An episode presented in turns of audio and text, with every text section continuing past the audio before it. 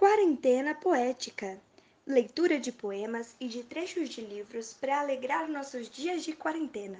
Vamos resgatar os bons sentimentos compartilhando versos. Episódios semanais, sempre às 18 horas. Participe e espalhe poesia. Ajuntei todas as pedras que vieram sobre mim. Levantei uma escada muito alta e no alto subi teci um tapete floreado e no sonho me perdi. Uma estrada, um leito, uma casa, um companheiro, tudo de pedra. Entre pedras cresceu a minha poesia, minha vida, quebrando pedras e plantando flores. Entre pedras que me esmagavam, levantei a pedra rude dos meus versos.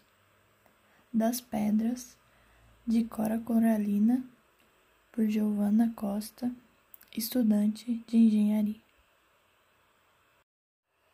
Eu às vezes não entendo.